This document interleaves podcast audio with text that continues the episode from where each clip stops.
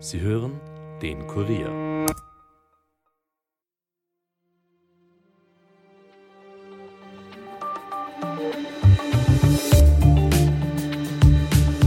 Jetzt ist es also fix. Die Wirtschafts- und Korruptionsstaatsanwaltschaft, kurz WKStA, erhebt Anklage wegen mutmaßlicher Falschaussage gegen Ex-Bundeskanzler Sebastian Kurz.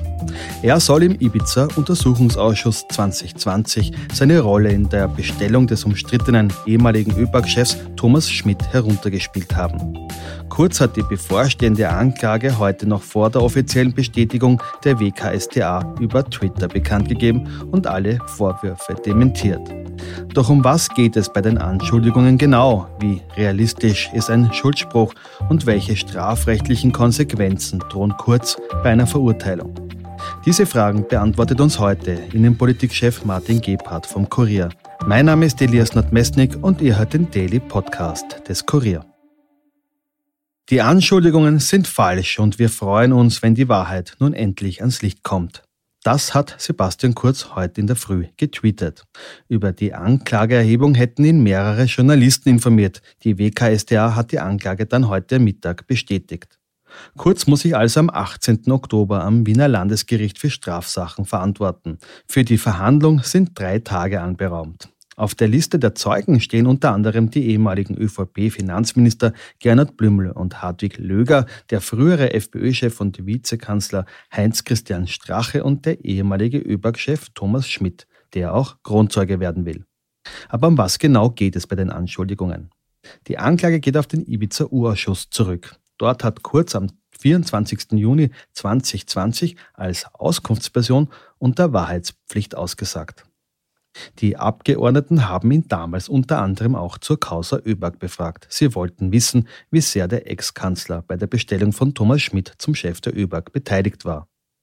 Wir erinnern uns, der damalige Generalsekretär im Finanzministerium Thomas Schmidt hat intern wohl schon länger angekündigt, dass er gerne ÖBAG-Chef werden würde. Schmidt ist damals sowohl beim neuen Gesetz für die Staatsholding als auch bei der Ausschreibung und der Bestellung des Aufsichtsrats der ÖBAG involviert gewesen. Er hat dann auch die Ausschreibung für seine künftige Stelle selbst geschrieben und ist im April 2019 tatsächlich ÖBAG-Chef geworden. All das wissen wir auch deswegen, weil eben die Ermittler der WKStA Schmidt im November 2019 das Handy abgenommen haben und fast 200 Seiten an Chats ausgewertet haben. Einige dieser Chats haben auch eine Beteiligung des damaligen Bundeskanzlers Sebastian Kurz in der Bestellung Schmidts angedeutet. Zitat Kurz an Schmidt, kriegst eh alles, was du willst. Bei seiner Befragung im Ibiza-Urausschuss 2020 hat Sebastian Kurz seine Rolle bei der Bestellung von Schmidt aber heruntergespielt. Ja, er wurde über die Personalien in der ÖBAG informiert, aber nein, er war nicht eingebunden in die Entscheidungen. Bis zu dem Zeitpunkt, wo er Ihnen gesagt hat, ich möchte mich für diesen ausgeschriebenen Posten bewerben, haben Sie mit ihm nie darüber gesprochen, dass er das werden könnte? Nein, es war allgemein bekannt, dass ihn das grundsätzlich interessiert und es war sicherlich auch äh, so, dass, äh, dass immer wieder davon gesprochen wurde, dass er ein äh, potenziell qualifizierter Kandidat wäre. Nach seiner Aussage im Urausschuss beginnt die WKStA dann im Mai 2021 wegen mutmaßlicher Falschaussage gegen Kurz zu ermitteln. Und im Sommer 2022 hat dann Thomas Schmidt eine umfangreiche Beichte abgelegt und den damaligen Bundeskanzler und ÖVP-Chef schwer belastet. Kurz hat jede Schuld von sich gewiesen, ist aber wenig später zurückgetreten. Und damit kommen wir zum heutigen Freitag, an dem die WKStA nun eine Anklage gegen Kurz wegen falscher Sage bestätigt hat. Wie geht es also jetzt weiter? Dazu begrüße ich jetzt unseren Innenpolitikchef Martin Gebhardt bei mir. Hallo Martin. Hallo. Martin, um was geht es jetzt bei der Anklage gegen Kurz und wie ist es vor allem dazu gekommen? Es geht um eine Falschaussage im Ibiza-Urschuss, um eine angebliche Falschaussage. Es ist damals abgefragt worden, sein Verhältnis zum damaligen Generalsekretär im Finanzministerium, Thomas Schmidt, und inwieweit er Einfluss genommen hat oder inwieweit sein Wille erfüllt worden ist, als Thomas Schmidt Chef der ÖBAG geworden, der Beteiligungsgesellschaft des Bundes geworden ist. Die Aussage wurde gemacht im Herbst 2020 und im März 2021 wurde dann von der NEOS eine Sachverhaltsdarstellung an die Wirtschafts- und Korruptionsstaatsanwaltschaft geschickt, wo drin zu finden war, dass es sich um eine Falschaussage handelt. Kann man konkret benennen, welche Aussage, weil Sebastian Kurz hat ja sehr viele Aussagen im, im Untersuchungsausschuss getätigt, um welche Aussage es sich da genau handelt? Es geht um das Verhältnis zu Thomas Schmidt und es geht darum, inwieweit er involviert war. Und da gibt es zwei, drei Aussagen. Eine davon, da geht es auch darum, hat er jetzt Nein gesagt oder hat er Na gesagt? Das ist eine ganz schwierige Sache, aber es geht um zwei, drei Aussagen rund um die Bestellung von Thomas Schmidt. Mhm. Du hast es schon angesprochen, der Ibiza-Ausschuss hat 2020 begonnen. Äh, die WKSDA ermittelt äh, seit dann Mai 2021 gegen Sebastian Kurz. Wieso wird erst jetzt Anklage erhoben? Ja, das fragen sich viele, weil es geht um eine Falschaussage und es wurde über zwei Jahre lang ermittelt. Es wurden an die 30 Zeugen befragt. Dann wurde das Ganze zum Weisen ins Justizministerium geschickt, schon im mhm. Jänner. Dort ist es wieder eine Zeit lang liegen geblieben, dann war es beim Weisungsrat, jetzt ist es zurückgekommen. Also warum das Ganze so lange gedauert hat, da werden die Prozesstage spannend, weil da wird man sehen, wie die WKSDA, also wie die Staatsanwaltschaft das erklären wird. Mhm. Wie relevant war denn das Geständnis von Thomas Schmidt, der ja im letzten Sommer das Geständnis abgelegt hat? Er hat ja Kurz äh, sehr schwer belastet. Wäre es ohne dieses Geständnis von Schmidt überhaupt zur Anklage gegen Kurz gekommen? Ich glaube, dass es auch ohne das Geständnis zur Anklage gekommen wäre. Es hat natürlich die Staatsanwaltschaft aufgrund des Geständnisses wieder neues Material gesehen, um zu sagen, es war eigentlich nicht so. Praktisch Thomas Schmidt ist auf Wunsch von Sebastian Kurz, hat er diesen Posten behalten. Es ist ja auch interessant, dass beim Prozess im Oktober Thomas Schmidt als Zeuge geladen ist. Mhm. Das heißt, der wird auf jeden Fall eine wichtige Rolle ähm, bei dem Prozess auch spielen. Kann man vielleicht schon ein bisschen äh, vorab sagen, wie realistisch denn eine Verurteilung von Sebastian Kurz ist? Denn zuletzt ist ja bei den Anklagen von der WKStA immer recht wenig übrig geblieben. Also Sebastian Kurz selbst geht davon aus, dass es ein Freispruch wird. Beobachter sehen es sehr schwierig, aufgrund dieser ein, zwei Sätze eine Verurteilung begründen zu können. Man wird sehen. Es ist deswegen auch, und du hast es erwähnt, für die WKSDA ein ganz schwieriger Prozess, weil sie natürlich zuletzt einige so glamouröse Fälle verloren hat. Christoph Chorherr, Heinz-Christian Strache, in Wiener Neustadt Gottfried Waldhäusl. Immer hat es einen Freispruch gegeben. Deswegen glaube ich, dass es für die WKSDA ein ganz schwieriger Fall ist. Und wenn es auch dort einen Freispruch gibt, wird es, glaube ich, schon heftige Reaktionen geben. Mhm. Es ist ja immer noch die Frage sozusagen, ob das, was vor Gericht verhandelt wird und dann auch zu einem Freispruch führt, auch äh, nicht trotzdem auch wichtig ist, dass es verhandelt wird, einfach um Vorgänge aus der damaligen Zeit auch aufzudecken. Wie sehen denn das äh, andere äh, Beobachter? Ist das jetzt ein Versuch der WKSDA, hier trotzdem irgendwie einen Schuldigen zu finden, um die eigene Arbeit rechtfertigen zu können? Oder ist es eben auch sehr wichtig, einfach auch diese, diese demokratischen Grundsätze hier aufzuzeigen? Ich glaube, für die WKStA ist es wichtig, einmal in Ermittlungen gegen Sebastian Kurz zu punkten.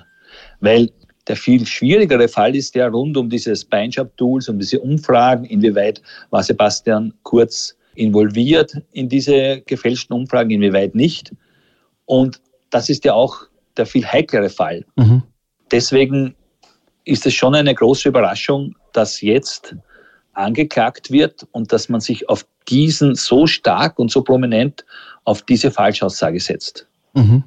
Sollte Sebastian Kurz verurteilt werden, welche Konsequenzen drohen ihm dann? Müsste er sogar bei einer Verurteilung ins Gefängnis? Ja, theoretisch drohen bis zu drei Jahre Haft für eine Falschaussage. Wobei ich nicht glaube, dass das so streng gehandhabt wird. Aber Sebastian Kurz wird da nicht freigesprochen, sondern verurteilt, wird sicher in die Berufung gehen. Wird man auch noch sehen, was dann rauskommt. Man hat zuletzt beim Fall von Oberstaatsanwalt Fuchs gesehen, der ist in die Berufung gegangen. Mhm. Dann wurde das Ganze wieder zurückgeworfen. Auch Strache hat in der Berufung einen Fall letztendlich gewonnen. Also es wird noch länger dauern, falls er nicht freigesprochen wird.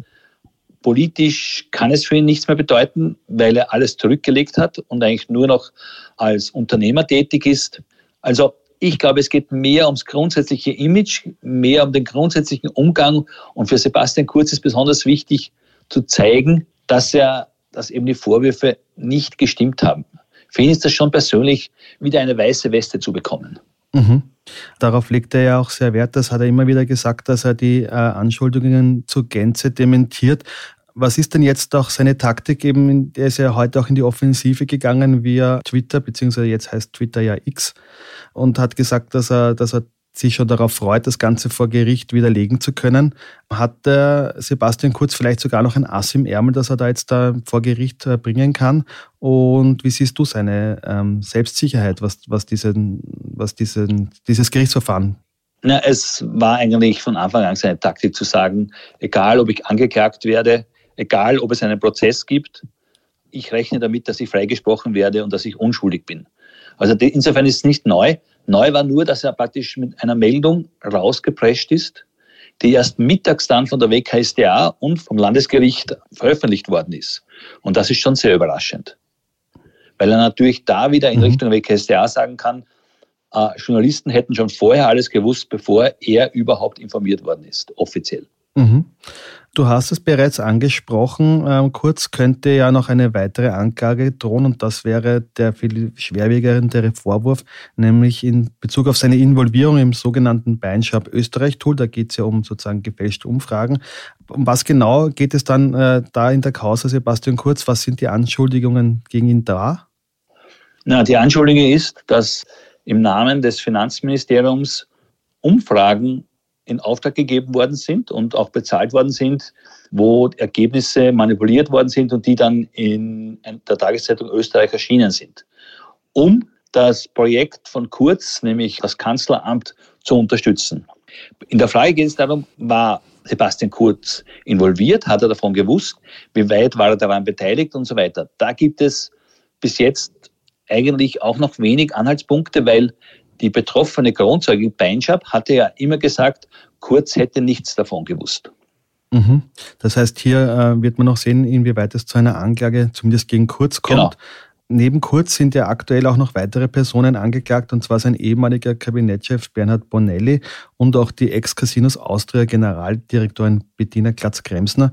Was ist denn an den Anschuldigungen gegen Sie dran?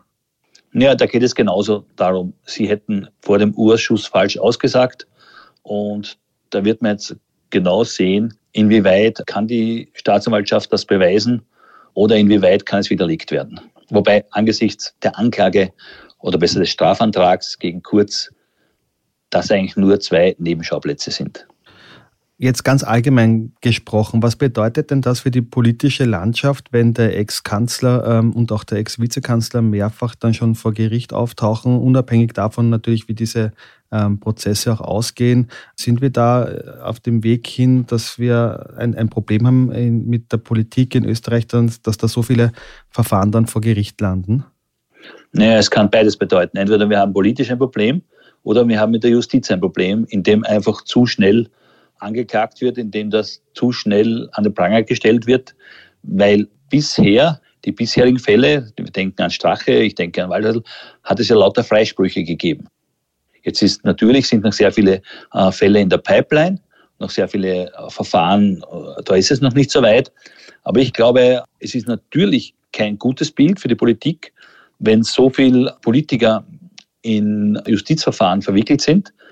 Andererseits darf man auch nicht zu schnell vor, ein Vorurteil aussprechen, weil ja in vielen Fällen bis jetzt am Ende dann es Freisprüche gegeben hat. Ich denke auch an den Grünen Christoph Chorherr, der ja lange Zeit wirklich mhm. am Pranger gestanden ist und dann in keinem Punkt schuldig gesprochen werden konnte. Mhm.